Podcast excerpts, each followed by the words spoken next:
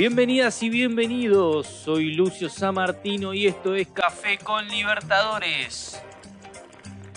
Un show diario para que empieces el día con la mejor información sobre la Conmebol Libertadores y todas las novedades del fútbol y las ligas de nuestro continente. No te olvides de seguir este canal y prepárate para vivir un rato a puro fútbol.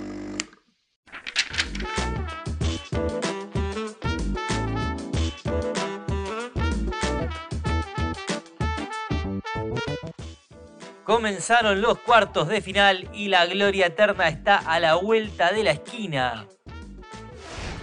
En el único encuentro disputado en el día de ayer hubo un golpe colorado en La Paz.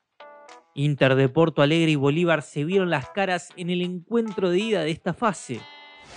Internacional fue a proponer al Hernando Siles de La Paz y se llevó el triunfo por la mínima diferencia. El autor del único tanto del encuentro fue el ecuatoriano Ener Valencia, quien definió el partido a los 15 minutos con un golazo. Mauricio Busto para Alan Patrick que quedó de frente. Tocó para Ener Valencia. Valencia que va. Valencia.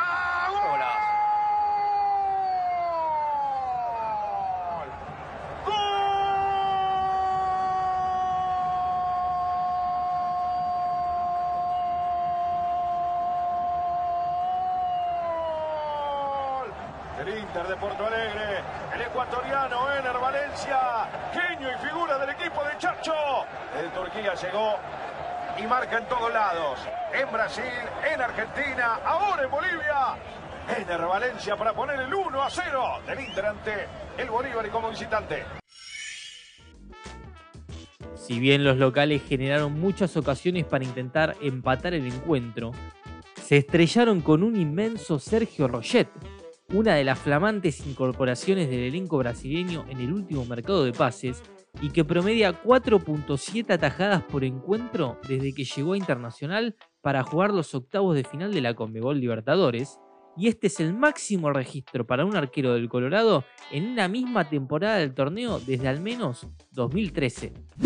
Bolívar, que regresó a unos cuartos de final del torneo nueve años después, no pudo aprovechar la altura de su ciudad y si bien la academia intentó descontar, no encontró el camino del gol y se complicó para la revancha de la próxima semana en Brasil.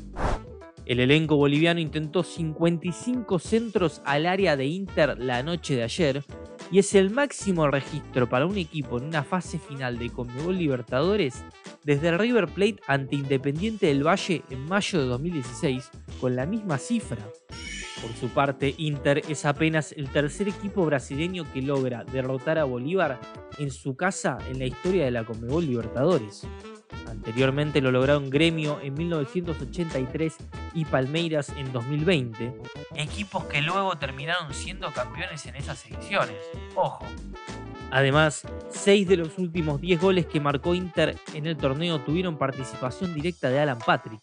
El jugador del Colorado anotó en tres oportunidades y asistió en otras tres. Pero escuchemos lo que nos decía el otro goleador y flamante incorporación del equipo, el ecuatoriano Ener Valencia, en una entrevista exclusiva que nos otorgó para los canales oficiales de la Conmebol Libertadores sobre cómo se imagina esta serie de 180 minutos frente a Bolívar. Y, ahora, ¿cómo ves esa serie contra Bolívar? ¿Cómo está imaginando ese cruce? No, sabemos que va a ser mucho más difícil que el anterior. Eh, cada, cada partido que viene va a ser mucho más complicado. Vamos a jugar en un campo muy difícil el primer partido. Vamos a tratar de, de podernos traer un buen resultado de allá y después lograr con toda nuestra gente acá en el Beira Río la clasificación. Y esto ha sido todo por hoy amigos. Nos volvemos a encontrar mañana con toda la información y curiosidades de los encuentros de esta noche entre Boca Juniors y Racing Club en la bombonera, choque de argentinos y el duelo entre Deportivo Pereira y Palmeiras en Colombia. No se olviden de suscribirse.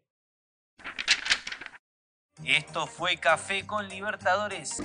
Los invitamos a mantenerse pendientes de nuestro podcast oficial y a seguir al canal para no perderse de los episodios con el mejor contenido exclusivo y original.